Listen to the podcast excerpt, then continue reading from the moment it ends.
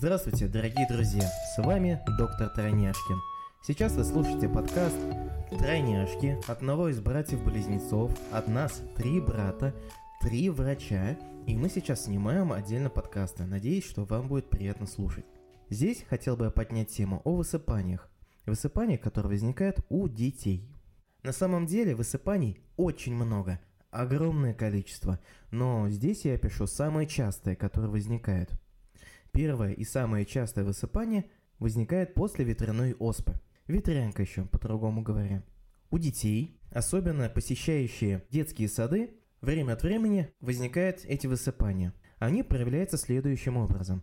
Во-первых, эти высыпания полиморфные, то есть будет где-то корочка, где-то будет маленький рубец, где-то будет покраснение, где-то будет пятно, где-то будет папула, и, разумеется, местами будет пузырек с мутным серым содержимым. Ветряная оспа напрямую связана с вирусом герпеса, и они все тоже отличаются. Для ветрянки характерны вот эти полиморфные высыпания, которые проявляются по всему телу и, самое главное, на волосистой части головы. Если на волосистой части головы высыпаний нет, то, возможно, это может быть опоясывающим лишаем, при условии, что возникает по всему телу. В случае ветрянки родителям важно знать, что этот вирус герпеса будет распространяться и на других детей, а также и на взрослых, когда активно появляются пузырьки. Получается, что высыпания сами они будут постепенно переходить в рубчики в конце. Вначале появляется пятно в виде покраснения, потом будет небольшая папулка, После нее образуется пузырек. Конечно же, потом пузырек лопается, появляется рубец, рубчик еще по-другому говоря. И после, конечно же, там образуется корочка. И как только корочка отпадет с этого места высыпания, вирус распространяться больше не будет. Иммунитет детей и в целом у всех взрослых постепенно вырабатывается против ветряной оспы или вируса герпеса.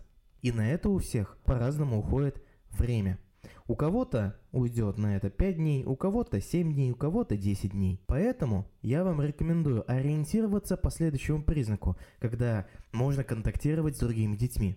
Во-первых, не появляется новое высыпание и покраснение. Во-вторых, все пузырьки давно лопнули и уже появились у них корочки.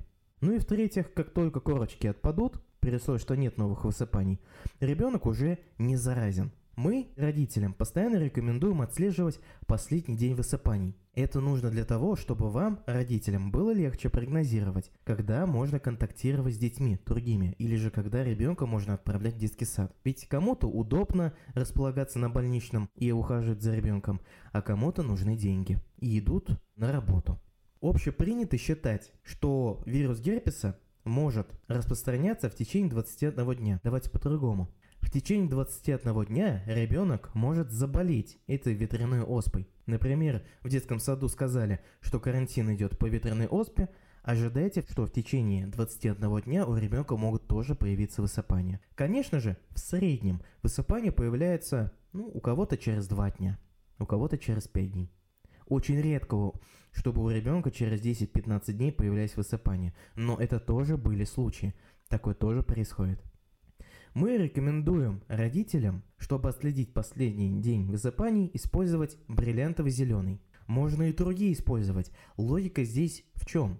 С помощью зеленки мы сможем дезинфицировать ранки, которые появляются после того, как лопнут пузырьки с мутным содержимым. И, конечно же, зеленка остается очень долго на коже у ребенка. Отсюда можно отследить, появились новые высыпания или же нет. Вам нужно также ребенка не купать целиком, максимум подмывать. Это связано с тем, что вирус герпеса будет распространяться на теле ребенка гораздо быстрее. Очень много было случаев, когда ребенка наконец покупали. Да, конечно же, у ребенка появляется зуд. Конечно же, у ребенка постоянно появляется высыпание, и хочется как-то ребенку помочь. Согласен, что вода, обычное купание, поможет снять этот зуд. Но вирус герпеса, он проявляется настолько сильно, настолько увеличивается количество высыпаний после одного купания, что ребенок становится весь зеленый. Поэтому учитываем, не надо ребенку купать, используйте какой-нибудь антисептик. Некоторые родители используют каламин, мазь, которая содержит в себе антигистаминные средства, которая снимает сразу же зуд. Но с помощью каламина сложнее отследить последний день высыпаний. И вообще он не проводит дезинфекцию ранки. Поэтому, родители, я настоятельно рекомендую использовать обычный бриллиантовый зеленый. Это при условии, конечно же, если ветряная оспа без осложнений, ветрянка сама. Но бывает ситуация, когда высыпание появляется на слизистой.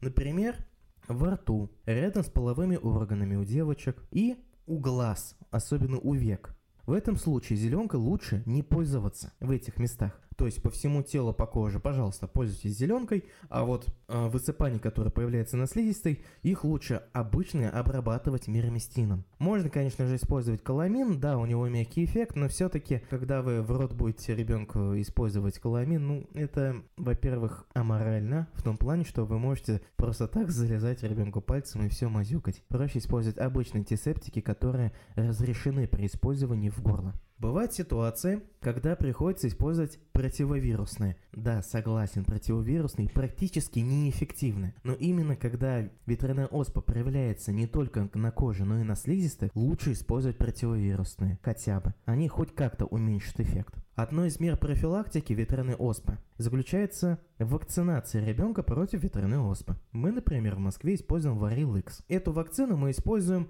дважды. Первую и через 6 недель вторую. У меня на участке были случаи, когда дети, вакцинированные против ветряной оспы, они заболевали ветрянкой. Помните, родители, любая вакцина – это всего лишь обучение иммунитета вашего ребенка. Это не целая стена, которая точно не даст заразиться ребенку самой ветрянкой, вот этим вирусом герпеса. Но у детей, которые вакцинированы, во-первых, сами высыпания не проявляются так бурно, как у детей не вакцинированных. Ну, я помню, например, было 5-6 буквально точек высыпаний с папулками. И после появились пузырьки. Очень переносится в их случае легко. Температура тела поднимается, поэтому логичнее его использовать, эту вакцину. Также говорю и напоминаю вам, что в основном ветрянка распространяется в детских садах. Не потому, что детские сады такие место локализации для, скажем так, этой заразы.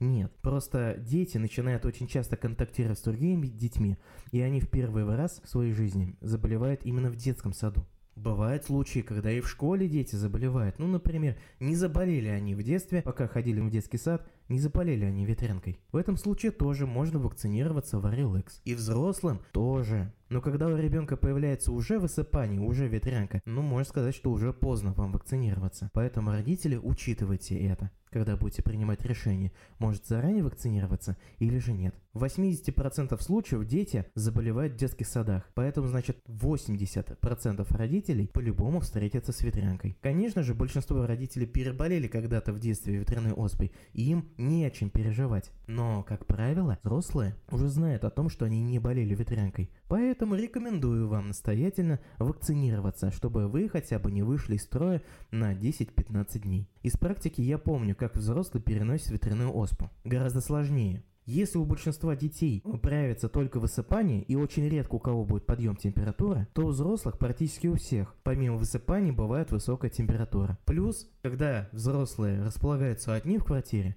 им сложнее дотянуться меж лопаток за высыпанием, чтобы как-то обработать, прижечь с помощью зеленки. Конечно же, после зеленки появляется облегчение симптомов. Резюмирую. Рекомендую всем когда у ребенка появляется высыпание, посмотреть, нет ли высыпания на волосистой части головы. Если есть, скорее всего это и есть ветрянка. Особенно, когда где-то появляются мутные пузырьки с содержимым, где-то появляются пятнышки, где-то появляются папулки, где-то появляются рубчики. Это оно. Можете даже не волноваться. Второе. Когда вы будете обрабатывать все это зеленкой, вы обрабатываете как раз таки ранки, место введения инфекций, других инфекций. Лучше использовать как раз таки бриллиантовый зеленый. Там ведь внутри спиртовой раствор. Ну и в-третьих, конечно же, ребенка не купать. Вы сделаете так гораздо хуже. Четвертое. Если высыпание появляется на слизистых, и лучше использовать противовирусные. И на слизистые не использовать бриллиантовый зеленый. Ну и, конечно же, для профилактики можно вакцинироваться. При этом не забывайте, что ребенок все равно подвержен заболеванию ветряной оспы. Просто он может не проявляться так широко и открыто, как это было бы в случае, например, невакцинированных. Дорогие друзья, В следующем выпуске я поговорю о другом типе высыпаний, который тоже необходимо знать каждому родителю. А сейчас приглашаю вас в наш инстаграм, телеграм-канал также. Э, не забывайте там подписываться. Если вас интересует, у нас есть книги, бесплатные для вас. Достаточно написать в директ, либо сообщением, либо в комментариях хотя бы. Но лучше писать директ. Дорогие друзья, с вами был доктор Тройняшкин.